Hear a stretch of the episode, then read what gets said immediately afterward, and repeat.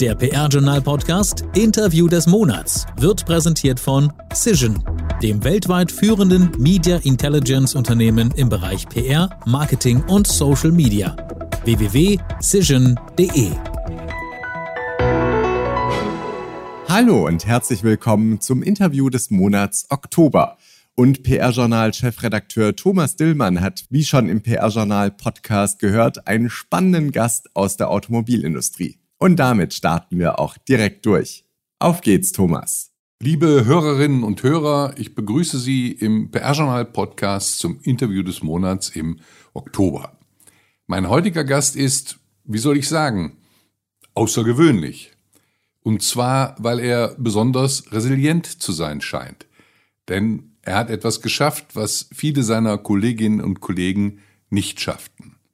Er hat seit seinem Einstieg in sein Unternehmen bereits sechs CEOs erlebt, denen er zuarbeitete und darüber hinaus auch noch zwei Unternehmensübernahmen mit anschließend komplett neuen Gesellschafterstrukturen. Doch er ist immer noch da, hat offensichtlich einen Riesenspaß an seiner Arbeit und permanent neue Themen, die ihn fordern. Die Rede ist von Harald Hamprecht, dem Vice President Communications bei Opel Vauxhall. Herr Hamprecht, herzlich willkommen im PR Journal Podcast zum Interview des Monats. Ja, herzlich willkommen hier in der Opelstadt. Sehr gerne. Gerne bin ich Gast hier. Bevor wir jetzt gleich äh, die Geschichte mit den vielen CEOs und den Veränderungen bei der deutschen Traditionsmarke Opel auflösen, möchte ich Sie bitten, sich kurz vorzustellen und Ihren Werdegang kurz zu beschreiben. Sehr gerne. Industriekaufmann, Diplomkaufmann, Feuerwehrmann und Seismograph, aber dazu kommen wir ja später noch. Ich war elf Jahre Journalist, angefangen äh, als Redakteur bei der Telebörse, dem Anlegermagazin der Verlagsgruppe Handelsblatt, dann Reporter bei der Automobilwoche, dann Chefreporter bei Automotor und Sport, kurz danach dann auch noch Redaktionsleiter online dort geworden, ähm, dann Chefredakteur bei Automotive News Europe und dann wurde ich abgeworben von Opel im Mai 2012. Zuerst verantwortlich für die externe Kommunikation äh, gewesen und ähm, vor vier Jahren fast ähm, habe ich dann die Gesamtverantwortung für die Kommunikation global übernommen von Opel und der Schwestermarke Vauxhall. War das Angebot von Opel so gut oder haben Sie keinen Spaß mehr gehabt am Journalismus?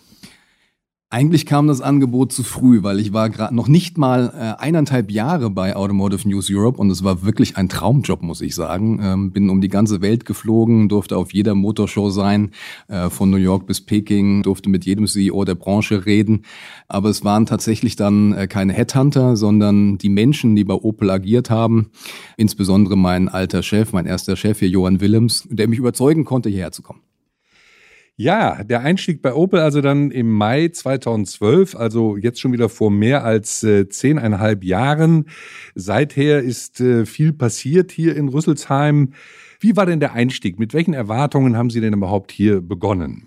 Also tatsächlich war schon klar, dass das hier kein Schönwettersegeln wird. Und ähm, einige Kollegen und Freunde haben mir auch wirklich gesagt, bist du verrückt, wechselst auf die Titanic, weil das schon stürmische Zeiten waren, in denen ich hierher gewechselt bin. Ähm, und ähm, ich habe an die Marke geglaubt und wir haben dann ja auch nach vielen Jahren hoher Verluste hier in den letzten fünf Jahren eine Erfolgsgeschichte geschrieben, die ihresgleichen in der Automobilindustrie sucht. Da kommen wir gleich zu. Sie haben gesagt, Freunde hätten Sie gewarnt. Dann ist es ja auch sehr turbulent geworden. Und äh, wir hatten eingangs schon gesagt, wir haben von sechs CEOs gesprochen, die Sie erlebt haben. Äh, was mich da besonders interessiert, ist die Frage, wie man das schafft, wie man auf so unterschiedliche Anforderungen in so kurzer Zeit immer angemessen reagieren kann, wie es gelingen kann, sich dann auf die besonderen Anforderungen des jeweils neuen Chefs einzustellen, mit das Team sozusagen mitzunehmen, mit in die richtige Richtung zu lenken. Ich stelle mir vor, dass das jedes Mal, wenn ein neuer CEO gekommen ist, ein richtiger Kraftakt war. Ist das richtig? Ähm, ich muss sagen, ich hatte das Glück, dass ich einige des CEOs schon kannte. Aus meiner Zeit als Journalist. Das war bei Karl Friedrich Stracke so und dann auch bei Karl Thomas Neumann. Und äh, Michael Loscheller kannte ich, ähm, weil er schon äh, quasi im gleichen Jahr wie ich angefangen hat, hier 2012 und dann als äh, CFO angefangen hat und dann vier Jahre später zum äh, CEO äh, befördert wurde. Und auch mit Uwe Hochgeschürz und Florian Hüttel meinem aktuellen Chef, muss ich sagen, die Chemie stimmt. Und das ist schon wichtig, damit man Vertrauen aufbauen kann. Und natürlich müssen sie liefern. Natürlich muss man schnell liefern, wenn es spannende Themen gibt. Und das scheint bisher ganz gut geglückt zu sein. Muss man da nicht auch sehr wandlungsfähig sein? Ich glaube, sie brauchen schon eine gewisse Disziplin und Agilität. Sie brauchen einen Fokus, um sich auf die richtigen Sachen zu konzentrieren. Und vor allem brauchen sie aber auch ein gutes Team. Es sind ja immer die Menschen, die den Unterschied machen. You win as a team, you lose as a team.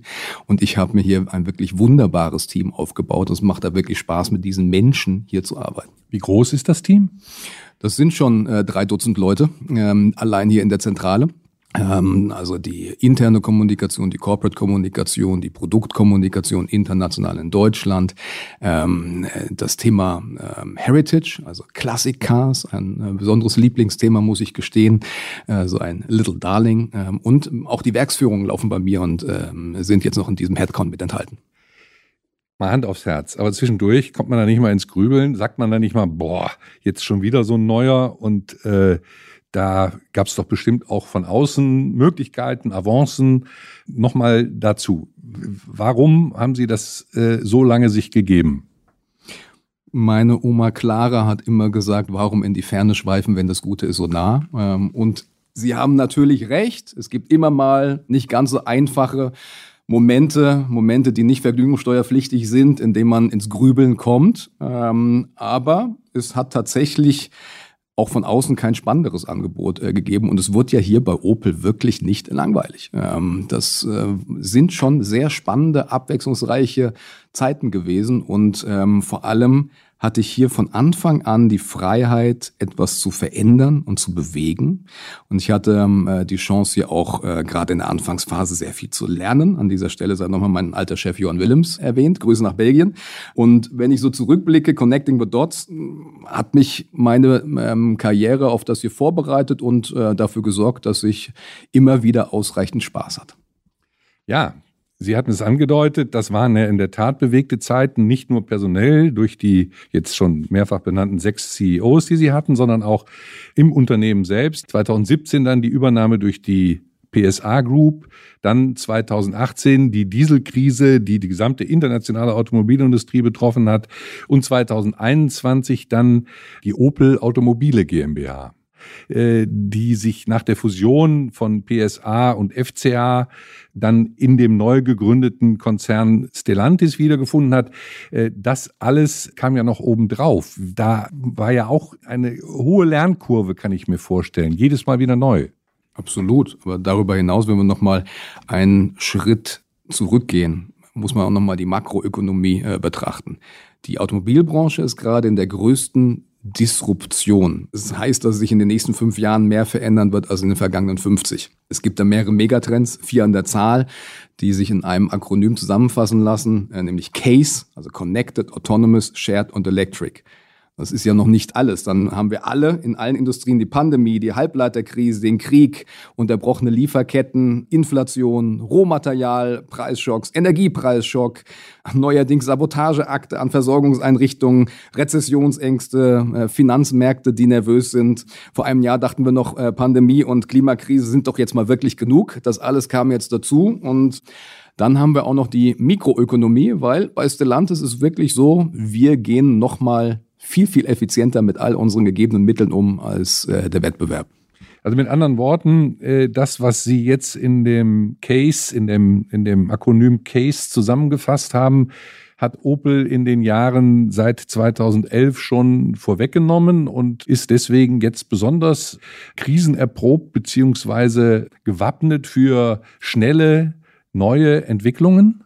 Ja, man darf nicht vergessen, Opel hat 19 Jahre in Folge Verluste geschrieben. Und zwar nicht irgendwie eine kleine Zahl, nicht irgendwie Nasenwasser, sondern im Schnitt in diesen 19 Jahren eine Milliarde Dollar im Jahr. Dann wurden wir vom PSA übernommen, haben uns 100 Tage gegeben für einen Turnaround-Plan. Ähm, den haben wir den Namen äh, Pace gegeben und am 101. Tag haben wir den angekündigt Nicht so viele Leute haben uns das Vertrauen geschenkt zu glauben, dass das jetzt funktionieren wird, weil es gab ja davor schon viele intelligente Menschen mit ähm, vielen äh, intelligent klingenden Restrukturierungsplänen, die auch noch tolle Namen hatten. Aber es hat sehr gut funktioniert. Die letzten fünf Jahre waren, und das sagen uns auch alle externen Beobachter, eine äh, reine Erfolgsgeschichte. Äh, wir haben direkt ab dem Jahr 2018 äh, wieder einen operativen Gewinn geschrieben. Im Jahr 2019 hatten wir tatsächlich den höchsten operativen Gewinn in der Geschichte unseres Unternehmens von 1,1 Milliarden Euro. Wir zahlen unseren Mitarbeitern wieder Erfolgsprämien, wir investieren in unsere Werke, wir ähm, gewinnen Preise und feiern Verkaufserfolge. Also es hat sich zum Guten gedreht und diese Comeback-Story kann sich wirklich sehen lassen in der Branche. Hermbrecht, ich kann mir vorstellen, das war alles viel, aber auch nicht sehr einfach, insbesondere wenn ich an den Personalabbau denke, den Sie skizziert haben. Das kann ich so unterschreiben. Das war alles andere als ein Walk in the Park. Eine sehr beschwerliche äh, Reise, ähm, hat den Kolleginnen und Kollegen sehr viel abverlangt. Wir haben ja auch sehr viele harte Einschnitte im Modell- und Motorenportfolio vorgenommen. Ähm, wir haben damit die Kosten, die Komplexität und vor allem auch die CO2-Werte dramatisch reduziert und hatten dann eine Basis, äh, von der wir wieder äh, neu aufbauen konnten. Jetzt haben Sie angedeutet, dass die Erfolgskurve in den letzten Jahren dann steil nach oben gestiegen ist. Jetzt haben wir aber dabei ausgelassen, äh, dass Sie sich ja mit Ihrem Unternehmen auch wieder einfügen mussten, jetzt bei Stellantis in eine neue Konstellation. Also Stellantis übrigens der neue große Automobilkonzern, der mit seinen 14 Marken der viertgrößte Automobilhersteller der Welt ist. Ähm, Stellantis bedeutet mit Sternen besetzt. Ähm, ist Opel einer dieser Sterne oder äh, ist das noch ein sehr kleiner Stern, der noch werden muss? Oder ähm, wie ist der Weg da vorgezeichnet? Also Opel ist die einzige deutsche Marke im Stellantis-Konzern und zusammen mit der französischen Schwestermarke Peugeot in der sogenannten Upper Mainstream Markengruppe. Wir haben damit einen festen Platz in dieser Stellantis-Familie und äh, sind ein integraler Bestandteil und liefern dort einfach auch unseren Beitrag äh, für einen Erfolg. Und äh, der Erfolg von Stellantis kann sich wirklich sehen lassen. Zuletzt hat im ersten Halbjahr ähm, dieses Jahres Stellantis eine Marge von 14,1 Prozent abgeliefert. In diesen stürmischen Zeiten in der Automobilindustrie. Und damit sind wir einer der profitabelsten Automobilkonzerne der Welt. Ja, das ist äh, Ihre Sicht. Was mich jetzt in, in dem Zusammenhang interessiert, ist, inwieweit Sie denn äh, in Ihrer Kommunikation für Opel durch die Zugehörigkeit zum Stellantis-Konzern jetzt, sagen wir mal, an Freiheit vielleicht verloren haben oder inwieweit Sie die Kommunikation von Opel innerhalb von Stellantis abstimmen müssen, ein bestimmtes Feld besetzen. Ähm, wie ist da sozusagen das Themensetting und welche strategische Rolle kommt Opel dabei zu? Wir waren ja 88 Jahre Teil von General Motors und äh, sind dann zu PSA und dann zu Stellantis übergegangen, wie Sie richtig erklärt haben. Sprich, wir waren ja immer eine Marke im Konzern. Und als eine von mehreren Marken muss man sich immer anständig abstimmen. Sie können da nicht den freien Radikalen spielen. Abstimmung ist alles, dafür gibt es Gremien, dafür gibt es Prozesse und natürlich hilft auch, wenn man im Konzern schon die Menschen kennt und auch gut vernetzt ist, ähm, weil ich sage immer, sprechenden Menschen kann geholfen werden und ein Gespräch ersetzt dann manchmal äh, 20 E-Mails mit verschiedenen äh, Nachfragen und ähm, der Gefahr, dass irgendwas falsch verstanden wird. Jetzt gab es ja zu dieser Aufnahme in den Stellantis-Konzern auch durchaus kritische Stimmen. Also einfach, welchen Platz wird Opel unter den 14 Marken noch haben? Sie haben vorhin schon angedeutet, ist der einzige deutsche Hersteller und der Automobilexperte Ferdinand Dudenhöfer hat äh, zumindest im November 21 gemutmaßt, dass äh, Opel äh, schließlich nur noch eine Vertriebseinheit mit angeschlossener Designabteilung sei. Ist er jetzt schon äh, ein knappes Jahr später widerlegt? Also ich sag mal, Bad News Sell und dramatische Headline werden immer gerne zitiert und gut geklickt im Online. Manche Menschen haben auch behauptet, nach der Übernahme von PSA, äh, dass doch äh, kein Kunde, vor allem in Deutschland, einen Corsa kaufen möchte, der vielleicht auf einer französischen Konzernplattform steht. Realität ist, der Corsa ist seit zweieinhalb Jahren die Nummer eins in seinem Segment. Äh, mittendrin immer wieder doppelt so hoher Segmentanteil wie der nächste sehr geschätzte große deutsche Wettbewerber. In England sind wir sogar die Nummer eins äh, über alle Segmente hinweg mit dem Corsa. Das ist jetzt nur ein äh, schönes Beispiel, ein griffiges Beispiel, wie man dann vielleicht ähm, vorschnelle Urteile fällen kann. Und zum Thema Vertriebseinheit mit angeschlossener Designabteilung, um das mal zu zitieren, nicht meine Worte. Opel ist hier die Opel Automobile GmbH mit einer deutschen Geschäftsführung hier in Rüsselsheim und die Opel-Modelle werden hier in Deutschland entwickelt und designt. Wichtige Modelle wie der Astra und der Grandland werden in Deutschland gebaut, in unseren Werken Rüsselsheim und in Eisenach. Und das, obwohl wir hier in Deutschland ein Hochlohnland sind und bekanntlich auch ein Hochenergiepreisland. Gibt es irgendeinen deutschen Hersteller, der alle Autos in Deutschland baut? Nein, das machen auch äh, die Hersteller aus anderen Ländern nicht.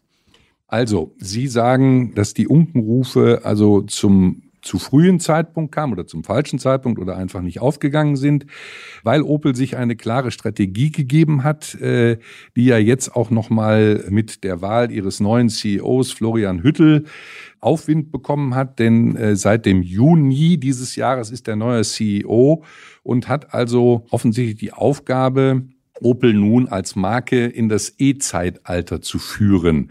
Das ist das erklärte Ziel des Unternehmens, bis 2030 komplett emissionsfrei fahren zu können. Kleine Korrektur. Wir werden sogar schon ab 2028 in Europa komplett batterieelektrisch unterwegs sein, sprich nur batterieelektrische Fahrzeuge verkaufen, Pkw und Transporter.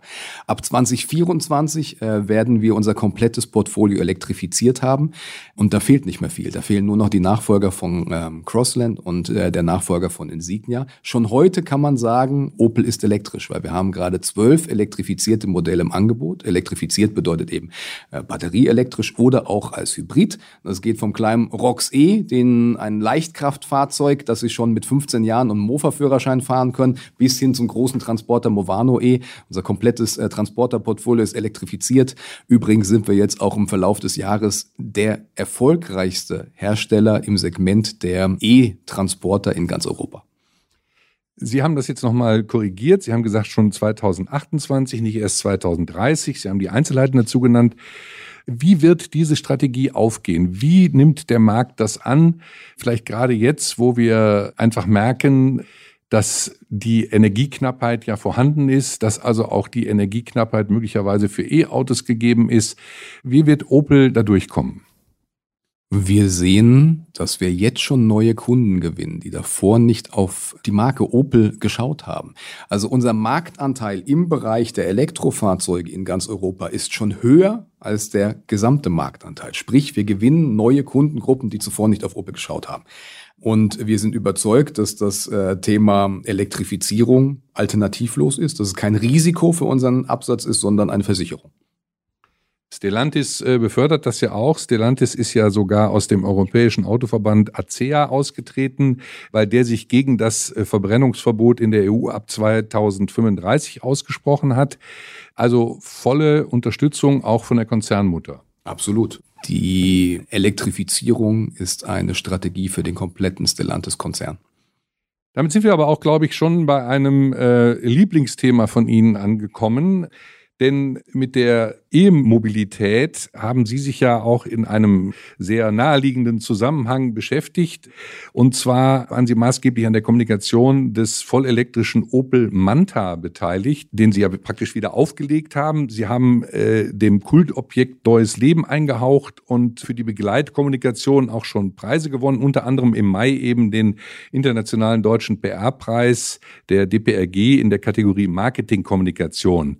Warum ist dieser vollelektrische Opel Manta für Sie so ein Lieblingsthema? Ja, Manta Manta, das weckt einfach Emotionen. Wir haben da tatsächlich aus unserer Oldtimer-Werkstatt einen äh, Manta A aus den 70er Jahren genommen dort einen elektrischen Antriebsstrang äh, reingebaut und Designelemente äh, aus unseren aktuellen Fahrzeugen, die die Designsprache äh, wieder zeigen, die für Opel äh, den Weg in die Zukunft zeigt. Also äh, konkret einen sogenannten Visor, einen äh, Kühler wie beim aktuellen Mokka äh, und ein sogenanntes Pure Panel, ein großes Instrumentendisplay im Innenraum. Folgt alles der Designphilosophie Bold and Pure, äh, also eine sehr klare Designsprache, wenig Linien, nicht laut schreiend, äh, sondern reduziert. Wir sagen dazu auch Detox. Und ähm, das war eine wunderbare Zusammenarbeit äh, zwischen PR, Marketing und Design. Alles hier in Eigenregie gemacht, ähm, ohne irgendwelche Kreativagenturen im Hintergrund, die uns unterstützen äh, hätten können. Und einfach ein großes Spaßprojekt. Wir haben ja oft sehr ernste Themen hier und dann muss man sich auch immer mal wieder so ein Little Darling äh, rausnehmen und wir freuen uns sehr und sind stolz, dass es jetzt auch schon mehrfach preisgekrönt wurde. Sie haben jetzt gerade so im Nebensatz erwähnt, dass Sie auch besonders stolz darauf sind, viele Dinge in-house zu machen und nicht äh, sozusagen die große Agenturwelt damit zu beauftragen. Sie arbeiten mit Agenturen zusammen, das weiß man, das ist bekannt. Aber warum ist das so wichtig? Warum ist diese, diese Eigenarbeit so wichtig? Ich finde es wichtig, also do it yourself und gib das Geld so aus, als ob es dein eigenes wäre. Wenn das jeder berücksichtigt, dann haben sie Budgeteffizienz und ist ja auch nicht so, dass man ähm, das nur zum Spaß macht, aber es ist einfach eine Gegebenheit. Ähm, Budgets sind knapp, Effizienz ist Pflicht. Und als ich hier angefangen habe, war es so, dass wir Agenturen hatten, die Agenturen geleitet haben. Und wenn was äh, schiefgelaufen ist, dann war die Agentur natürlich schuld. Und das ist jetzt nicht so die Accountability, wie es im schönen Anglizismus heißt. Also ähm, die Verantwortung, das Verantwortungsgefühl, äh, das ich in meinem Team sehen möchte. Zurück zum Preis der DPRG für den Opel Manta. Die Jury hat seinerzeit im Mai gesagt, der Opel Manta GSE Elektromod verbindet das Beste aus zwei Welten, den klassischen Auftritt einer Stilikone kombiniert mit modernster Technologie für einen nachhaltigen Einsatz, denn der Manta ist als GSE Elektromod zukunftssicher, elektrisch, emissionsfrei und zugleich voller Emotionen. Was ist daran für Sie so emotional? Das Design und wir sagen immer, E steht nicht nur für elektrisch, äh, sondern auch für emotional, elektrisierend. Das merkt man, wenn man sich in die E-Modelle setzt, sei es jetzt der Manta in der Restomod-Version äh, oder ein Corsa E, Mokka E und ab nächstem Jahr ja auch ein Astra E, den wir zusätzlich zum Astra Hybrid bringen werden. Es macht einfach unwahrscheinlichen Spaß. Und beim Manta hatten wir ja sogar noch einen kleinen Teaser mit auf den Weg gegeben, denn er hat auch noch den Beinamen GSE. Und wir haben jetzt gerade ähm, vor wenigen Wochen eine neue neue Submarke, eine Submarke ins Leben gerufen. Grand Sport Electric, ähm, so wie in der Vergangenheit. Allerdings stand in der Vergangenheit das E natürlich für Einspritzung, jetzt für Electric. Und ähm, wir haben schon angekündigt, dass der Astra dort das erste Modell sein wird. Performance pur, aber im richtigen Zeitgeist. Und das heißt zumindest lokal emissionsfrei. Ja, man merkt Ihnen an, dass das offensichtlich ein Herzensthema ist, für Sie persönlich, aber auch für Opel. Letzte Frage so eine Prognose, wie wird es mit der E-Mobilität in, in, der Gesamthaftigkeit weitergehen? Wann werden wir mehr E-Autos auf den deutschen Straßen haben als Verbrennungsmotoren? Wird die Planung der Politik aufgehen? Davon äh, sind wir überzeugt. Die Zukunft ist elektrisch in der Automobilindustrie. Es gibt gar keine andere Wahl für Neufahrzeuge. Wir haben darüber hinaus noch das Thema Brennstoffzelle, das wir gerade unterbringen äh, beim äh, Transporter Vivaro. Also das heißt bei uns Vivaro E-Hydrogen. Das wird gerade im Transporterbereich oder dann ähm, für Hersteller, die auch größere Trucks haben, eine sehr spannende Alternative, weil sie eben noch schneller tanken können. Eben in drei bis vier oder fünf Minuten haben sie das Auto voll getankt, so wie äh, aktuell auch. Und äh, bei den E-Fahrzeugen, die sich immer mehr durchsetzen werden, bei den Pkw ist es eben so, dass sie äh, sehr bald nur noch 22 Minuten brauche, um zwischen 20 und 80 Prozent der Batterie wieder vollzuladen. Aber schon allein hier an meiner Heimatstadt Rüsselsheim sieht man, dass sich die Städte zu Electric Cities entwickeln werden. Und wenn erst an jeder Ecke eine Ladestation steht, dann äh, wird das Ganze auch äh, noch schneller in die Breite gehen. Lieber Herr Ambrecht, wir werden in einigen Jahren überprüfen, ob diese Prognose aufgegangen ist und äh, wir sind sehr gespannt. Auf jeden Fall danke ich Ihnen sehr herzlich für Ihre Zeit, für das Gespräch und für das spannende Interview. Ich bedanke mich, es war mir eine Freude. Vielen Dank auch nochmal von dieser Seite an Harald Hamprecht und PR-Journal-Chefredakteur Thomas Dillmann für das aufschlussreiche Interview. Ja, und das war es dann auch schon für heute. Der nächste PR-Journal-Podcast, der erscheint dann am 24. November. Genau ein Monat vor Heiligabend. Wir freuen uns drauf. Bis dahin. Tschüss. Der PR-Journal-Podcast Interview des Monats wurde präsentiert von Cision, dem weltweit führenden Media Intelligence Unternehmen im Bereich PR, Marketing und Social Media. www.cision.de